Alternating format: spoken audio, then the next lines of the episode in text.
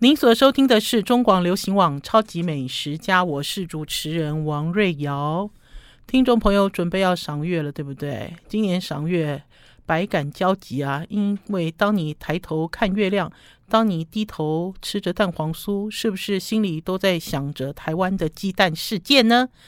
一波未平，一波又起，越挖越深。其实，身为一个消费者，有好多东西想要跟大家分享哦。可是，因为前一阵子哦，实在是太纷乱了。这一阵子呢，大家就会发现呢，鸡蛋事件呢，像是柯南在办案，呃，抽丝剥茧。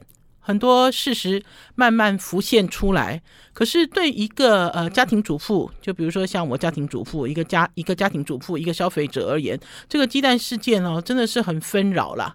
呃，怎么说呢？在前一阵子，我因为有一个事件发生，所以我跑到一个地方去买了茶叶蛋来吃。好，买了茶叶蛋吃了之后呢，呃，吃完了这个茶叶蛋。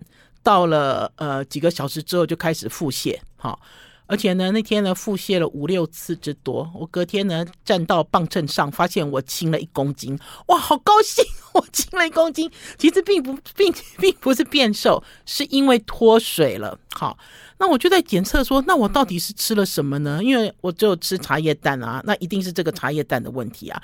然后我就想到说，哎，我这个茶叶蛋哦，我一开始买回来的时候剥的时候。就是我轻轻一剥，它其实整片蛋白都跟着下来了，呃，可是我那个时候其实并没有警觉心，哈，我那个时候也没有想到，因为我想在这个通路上买的茶叶蛋 不可能有问题，因为如果有问题，问题就大了。那所以我吃完了之后，我自己就在思考，思考说：天哪，我们到现在可以相信什么呢？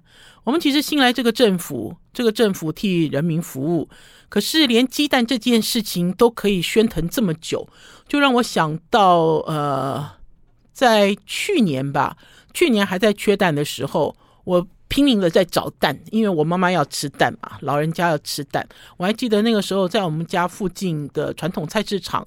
的旁边的一个很小的一个干妈店，他有买这种散的鸡蛋，就是不是洗选蛋哈，就是传统就阿嬷年代放在一个那个塑胶塑胶篮里面，然后你自己挑的那一种，然后上面还有鸡屎啊，还有鸡毛的那一种。我记得我那个时候去买的时候，一斤是五十五元哈，一直买到我看到上面的牌子插着是九十元的时候，我就买不下手了哈，我就想说啊，好了算了算了，你知道。呃，如果没有蛋的话，可以用替代品哈，还是忍一下这样子。那所以我记得我那时候买蛋的时候就有很惨痛的经验。然后可是现在面临的又是另外一种经验。现在面临的这个经验是你你不相信哈，你不相信进口蛋里面有没有呃呃，就是国产蛋里面有没有夹进口蛋哈？呃，先不要管进口蛋是好是坏了哈。然后甚至于是你不相信这个鸡蛋上面的打印。听众朋友，对不对？如果你是家庭主妇，你其实不太相信哈。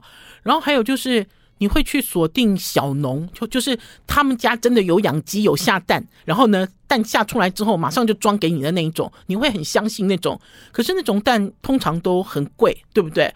然后还有就是，呃，不断的在看新闻报道，你很难透过这个新闻报道来辨识，就一眼就看到什么是进口蛋的特征，我一开始以为进口蛋都是白色的鸡蛋，然后结果新闻陆陆续续爆发之后，我发现记者拍拍到又红壳的 红壳的进口蛋，就是白的。一开始想说，那我买红的比较安全，哈，然后就讲说，哎，怎么搞的？记者在扫的时候，在扫这个进口蛋的库存的时候，有扫到红壳蛋，你心里就一惊，你说，哎呀，哇嘞嘞，这发生什么事？哈，就是你没有办法辨识。然后呢，网络上呢，大家在疯传的一些辨识好蛋跟坏蛋的技巧都很过时。我为什么会讲很过时？他总是要叫你把鸡蛋浸在水里面，好，然后观察这颗蛋在水里面的状态，好，比如说呢，它在水里面是平躺的，它在水里面是站立的，它在水里面是浮起来的，它在水里面是半浮沉的。然后甚至于我还看到有一张那个图表，那个图表哦，就是那个鸡蛋哦，躺在水底，有躺平的，有躺一半的，有站起来的那种。然后他要教你用这样子的方式来断定鸡蛋的新不新鲜。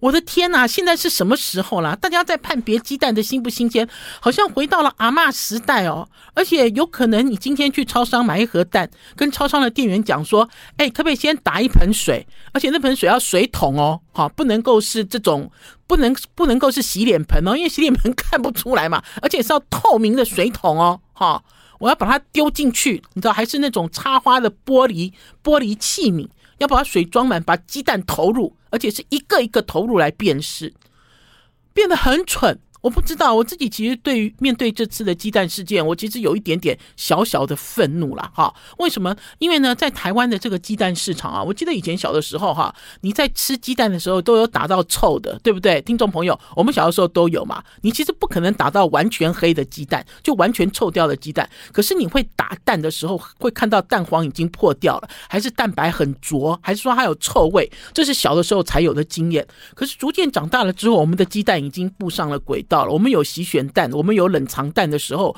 老实讲哦，大概有二二十二十几年，你没有说买到什么臭鸡蛋啊。好，除非这个鸡蛋的来源是不明，那所以现在呢，等于是在看到有好多这种，就是我买了一盒台湾的蛋，好，什么通路上，大家其实最气的就是前一阵子全联，对不对？有很多人呃都仰赖全联，就没有想到全联也中招，益美食品也中招，好，就是你在看这个鸡蛋的时候，你就会讲说，哎，我明明买的是国产蛋呢，对不对？台农不是国产蛋吗？台湾农业。是不是？可是没有想到，它里面居然还混着进口蛋，还是其他品牌有混到进口蛋。然后甚至有人呢，在刻蛋的时候也发现里面有臭蛋。那你说想说，哎，我连一颗鸡蛋都不能相信，那我要再去相信谁呢？我有什么东西可以相信呢？好了，我们要先休息一下，进一段广告，再回到节目现场。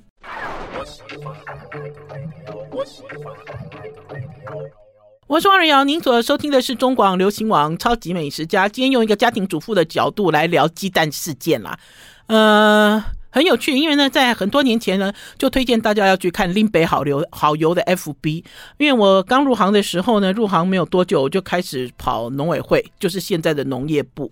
然后也是因为那段时间在主跑农委会的时候呢，上山下海看了很多产业。然后我自己很喜欢看好友的文章，因为好友的文章都在抽丝剥茧。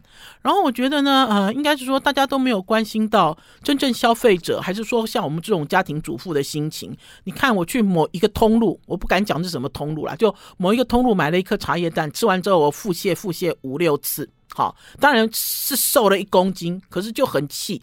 然后还有就是，当你在买鸡蛋的时候，好像回到以前阿妈的年代了。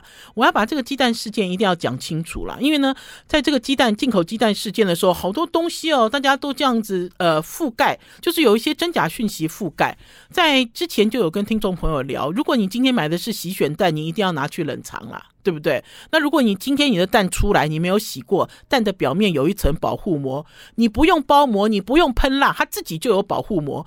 可是呢，这里面呢就会沾上鸡蛋的大便或者是羽毛，鸡的大便或羽毛。所以你在洗之前，你在吃之前一定要洗蛋。好，那所以最好最好的一个习惯，不管你今天购买的洗选蛋，还是你今天购买的是没有洗选的鸡蛋，好，你都在使用之前一定要清洗过。好，这件事很重要。我有一个长辈哈，在去年住了一个很长的院，就是他住院住好久好久，他的身体他的伤口大发炎，然后那个医生呢就跟他讲说，你有可能摸到鸡蛋，鸡蛋上面的细菌，然后又摸到你这个伤口，那所以他那个时候躺在医院里面，差点出不来。然后那时候就在想说，怎么可能？我的生活周遭怎么可能会有这种菌呢？哈，然后结果呢，呃，他也是逐步去追，就自己去思考他的这个。呃，生活习惯之后发现，他应该是摸到了蛋壳，好，因为他要煮鸡蛋嘛，他摸到了蛋壳，没有洗手，然后这个手又去摸到他的伤口，哈，所导致的疾病，哈，那这个是我长辈的经验。那所以呢，最安全、最安全的做法，不管你今天碰到什么蛋，管它有没有什么包膜啦、喷蜡啦，还是喷什么矿物油啊，大家有没有听到？这个都是这个滑天下之大稽的保护鸡蛋的方法，哈。呃，不管你拿到的是什么蛋，哈，都一定要先经过清洗了，哈。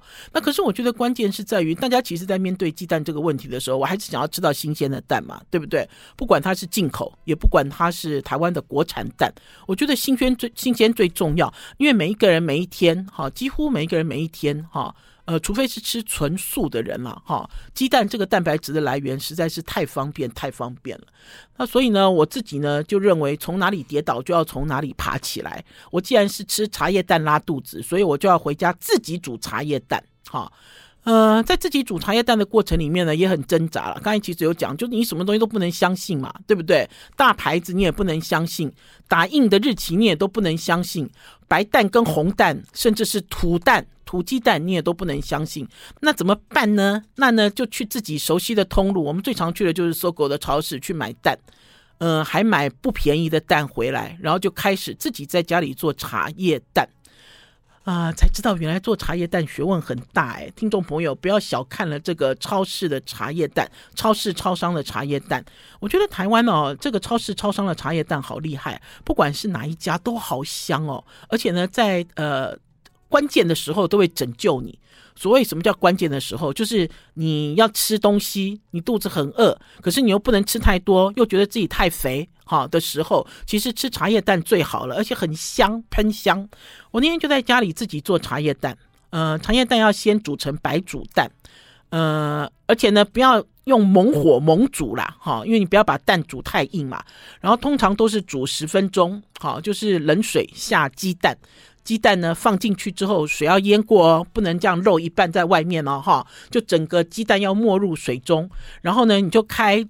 中中火左右，中小火就让它煮，煮到沸腾之后开始计时，煮十分钟，啊，这个蛋其实就熟了，好，熟了之后呢，呃，我会把它放冷，哈，有的人会把它直接浸冷水，其实都可以了，哈，然后你就要去做这个茶叶蛋的这个卤汁，这个茶叶蛋的卤汁呢，我记得呢，呃，前几个月我有写过一篇文章。发现没有上传，听众朋友，我们很好笑。我文章写好了之后，根本忘记了。那篇其实就是在写茶叶蛋，因为呢，我写了钢琴老师，哈，钢琴老师潍坊老师的七日茶叶蛋。因为呢，在几个月前呢，我吃到了一个钢琴老师煮的茶叶蛋，他花了七天的时间，而且用砂锅，而且用的是汉学大师王秋桂老师，非常好。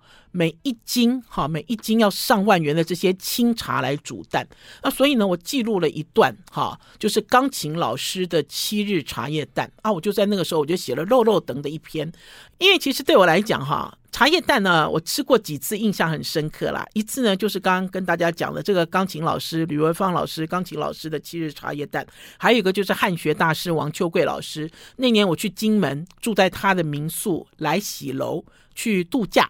我走的时候呢，呃，秋桂老师呢就给我带了几颗他从前一天就开始煮的茶叶蛋，让我带上飞机吃，哈，因为要回台湾嘛。我那时候我还记得我下了一个标题，就是走到哪里都有人疼。我就跟秋桂老师两个人拍了一张照片，很高兴。好，在金门的这个和许的这个阳光下，这是我印象最深的第二个茶叶蛋。印象最深的第三个茶叶蛋，这个呢也是姓吕，叫做吕素林。听众朋友，这位是梅可望先生，就是东海大学的校长的夫人梅夫人，她所做的茶叶蛋，因为呢，他们以前会做茶叶蛋给学生，然后当做伴手礼，就非常有名。所以呢，我自己就试图在家里做茶叶蛋，才发现原来茶叶蛋是一门大学问。哈，光浸不行，还有呢，轻轻敲也不行，蛋壳是不能轻轻敲了，汤汁是不能渗入了，还有调味太轻也不行。哈，我终于做好了茶叶蛋之后，宝师傅试吃了一颗。宝师傅呢，他开口就说：“下次我煮给你吃吧。”好了，我们要先休息一下，进一段广告，再回到节目现场。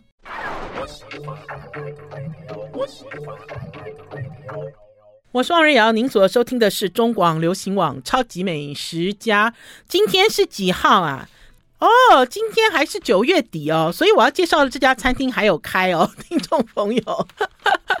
因为呢，前一阵子呢，我跟编程老师啊，编程老师带我出去吃饭，我跟编程老师啊，每次约吃饭都约不上，然后呢，我就发现编程老师去了好多有趣的地方，然后呢，我就想要跟。那所以呢，我跟编程老师约在一家日本料理店，叫做蒔乐，蒔就是主旨的蒔，蒔好蒔乐，一个这样子蒔乐。去这家日本料理店吃，因为我看编审老师在那边哦，都一直给这个蒔乐的这个主厨叫做阿哲师出题目，那我就很羡慕啊。老实讲，因为呢，编审老师哦，呃，是一个有学问的一个美食家，那所以呢，他走到哪里都给厨师出题，好，他都会透过，比如说他透过阅读、透过旅行，还是透过一些经验，就跟这个主厨讨论聊天，然后都会压迫、逼迫主厨做特殊料理。好，我其实哦，老实讲哦，我其实不太敢这样子做啦。啊。可是编程老师敢，因为编程老师呢，也都会跟这些主厨建立很好的关系。因为今天编程老师不是美食评论家，编程老师，编程老师是一个爱吃的人，他其实是一个美食的呃文化传承美食文化者。好，所以跟我的角色不一样。因为老实讲，我自己很害怕跟主厨很要好，因为很要好之后，你就很难真正的讲出实话。好，因为我一直想要做的是美食评论，好，那所以呢，那天就跟编程老师约去到了蒔乐吃日本料理。我其实还蛮高兴的，因为那天编程老师还介绍了两个朋友给我认识。呃，一个朋友算是一个女企业家，呃，这个女企业家呢，呃，跟我讲了很多贵妇圈的秘密，比如说呢，她告诉我在台北有一家非常有名名厨开的餐厅。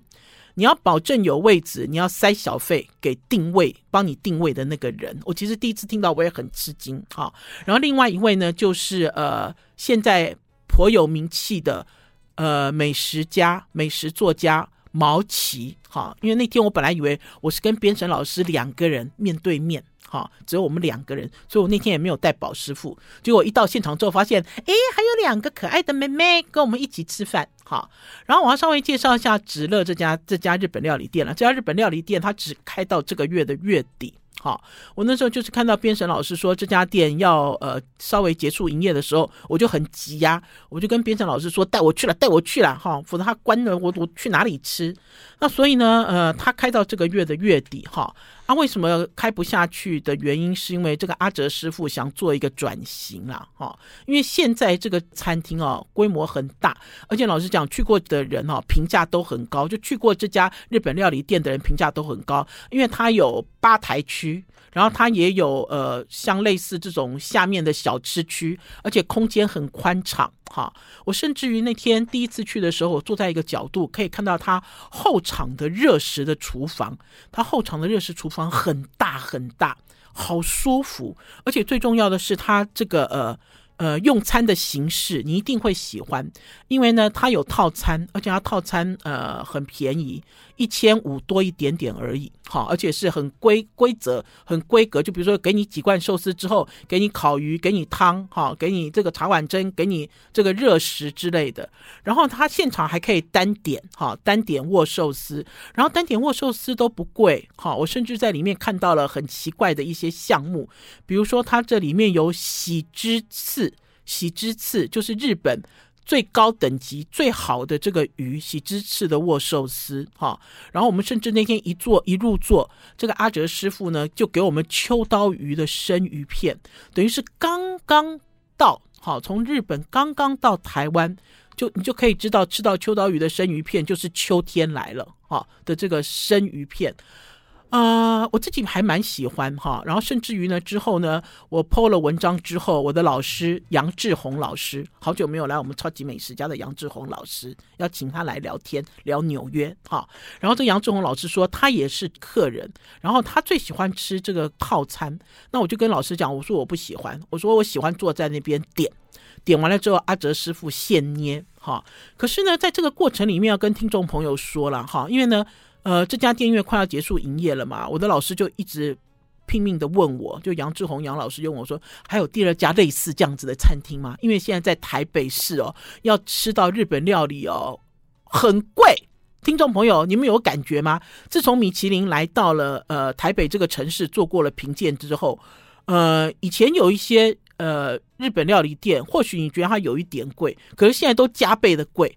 然后呢，有一些日本料理店刚刚开就很贵，那所以呢，等于是我去吃它的日本料理的时候，有一种回到了这种一二十年前吧，当我们在接触这个日本料理的差不多这样子的水准，就是你吃的很开心哈，然后种类也很多哈，然后你的这个自由度也很高哈的这样子的一个店，呃，可是很可惜啦，因为老师在问我的时候，我就回他我说没有诶，我说我的这个呃心里还是我自己的这个口袋美食口袋名单里面，其实没有类似的店哈，呃，然后又加上呃日本会排放。哈，日本的福岛开始排放了这个所谓的呃核处理废水，哈，它其实不是核废水了，哈，这要有一个区隔在，哈，就是核核能电厂处理处理过的核废水，哈，他们开始在排放这个水的时候，大家其实对于日本料理还是对于海鲜这件事情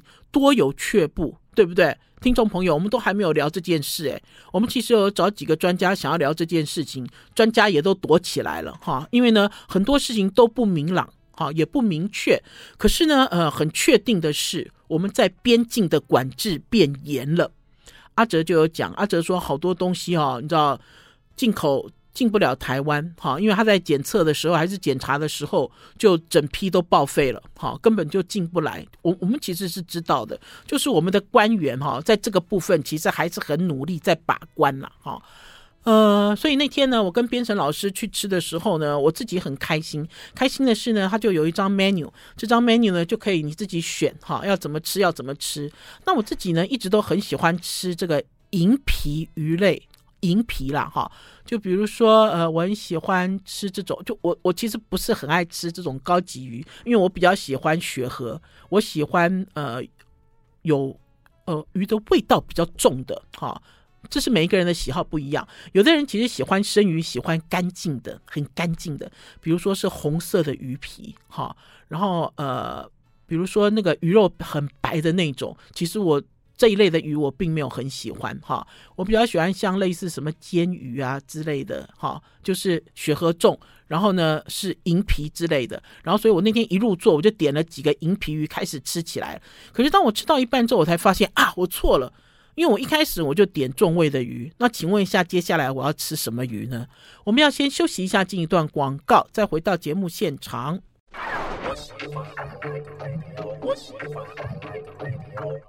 我是王瑞瑶，您所收听的是中广流行网《超级美食家》。今天跟大家介绍边神老师带路，带我去吃一家即将要结束营业的日本料理，叫做止乐。呃，刚刚其实有讲到哈，我我自己都觉得自己很 lucky 啦，我都觉得我走到哪里哦，都很有老人缘。哎，不对，编审老师比我年轻很多哎，编程老师是带路人，编程老师不是老人哈。可是因为编审老师哦，学富五车啦，编程老师外表是一个动漫少年，哈，其实他的内心是一个老灵魂。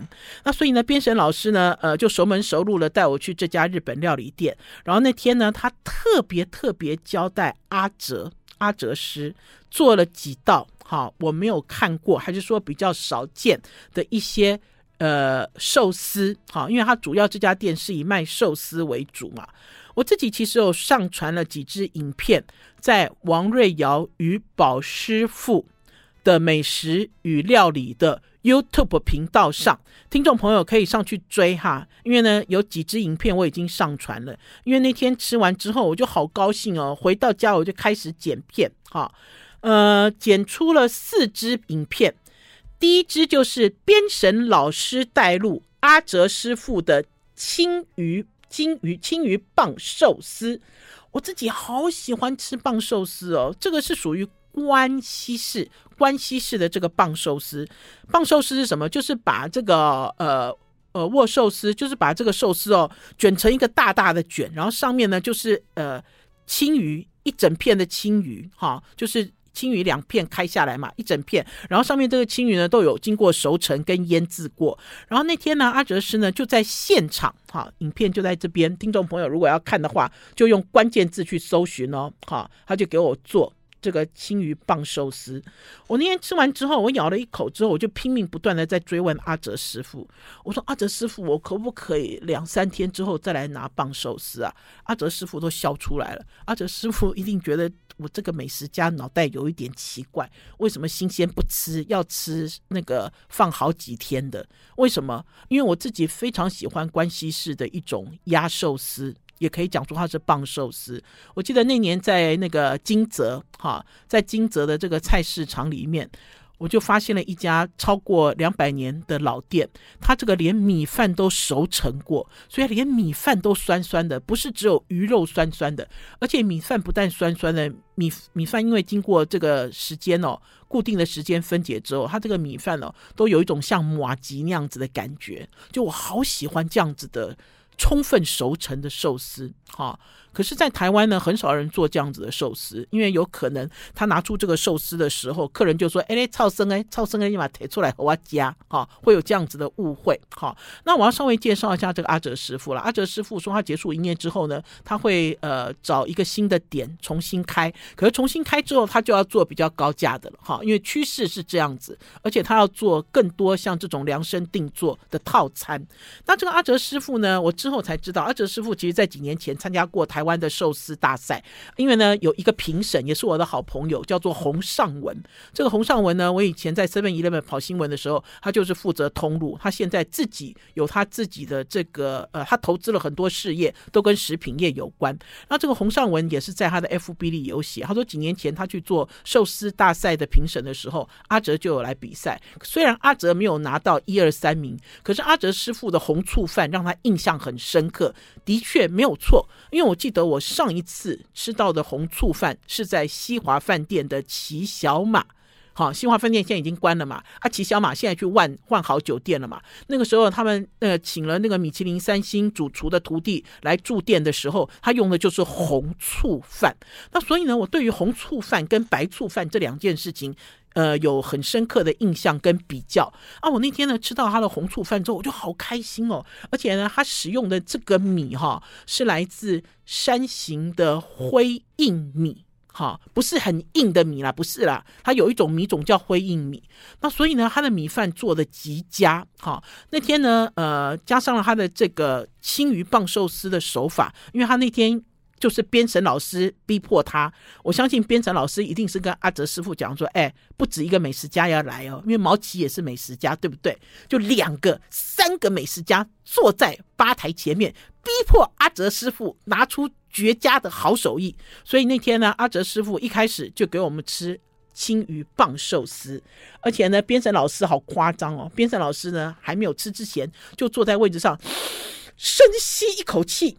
你知道迎接这个难得的关系的寿司。好，除了这个之外呢，那天呢我还很任性。为什么很任性呢？因为呢，我不但走到哪里哈，我其实最喜欢最喜欢吃的握寿司的形式，除了是银皮鱼，好，就银皮鱼，就血和很多的银皮鱼之外，我还非常喜欢吃这个呃葱尾葱花尾。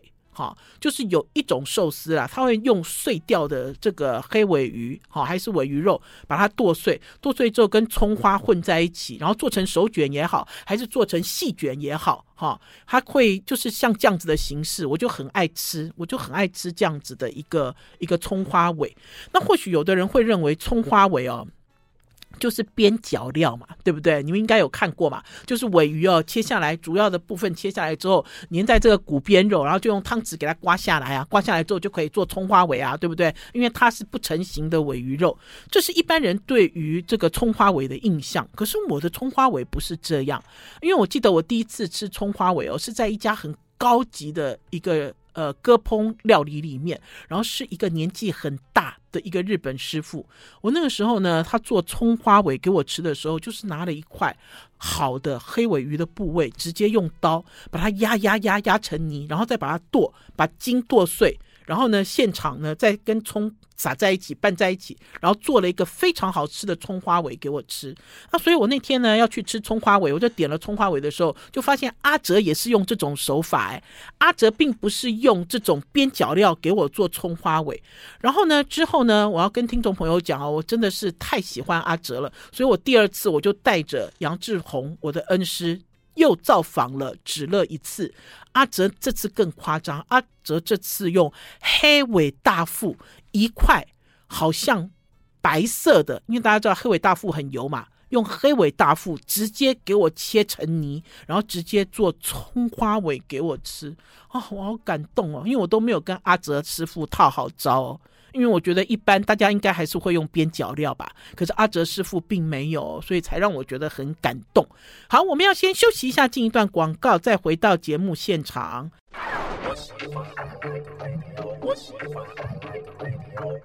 我是王瑞瑶，您所收听的是中广流行网《超级美食家》。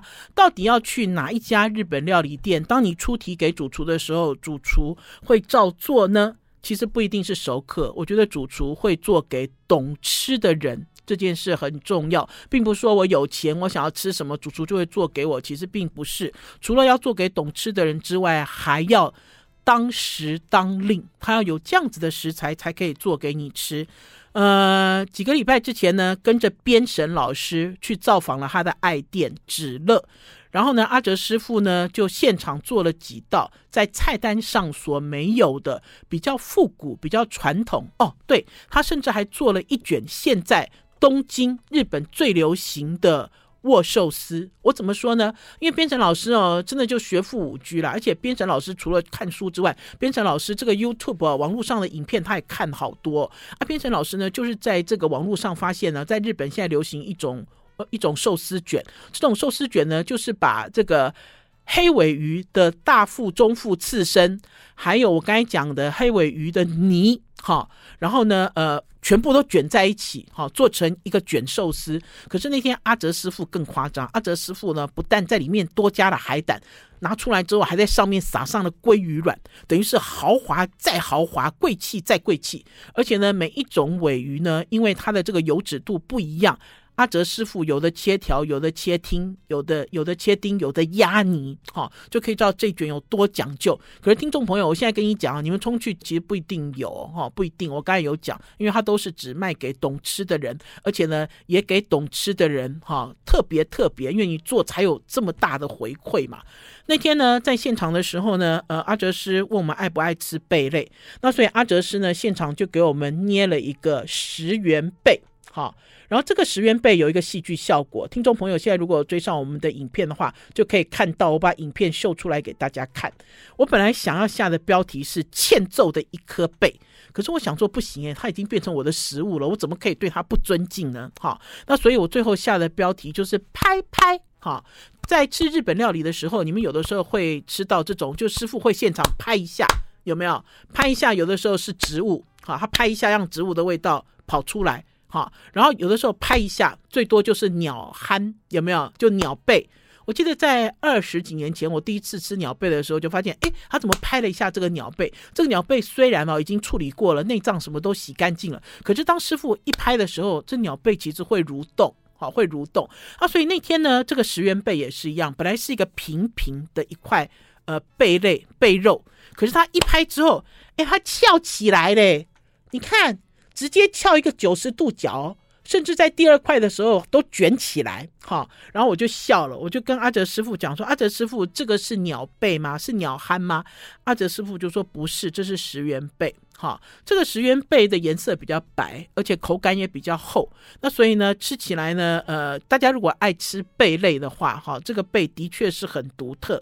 可是那天呢，真正呢有嗅到，就是有。”考验到阿哲师傅的呢，是有一个握寿司叫做手钢卷。好，我给大家看手钢卷。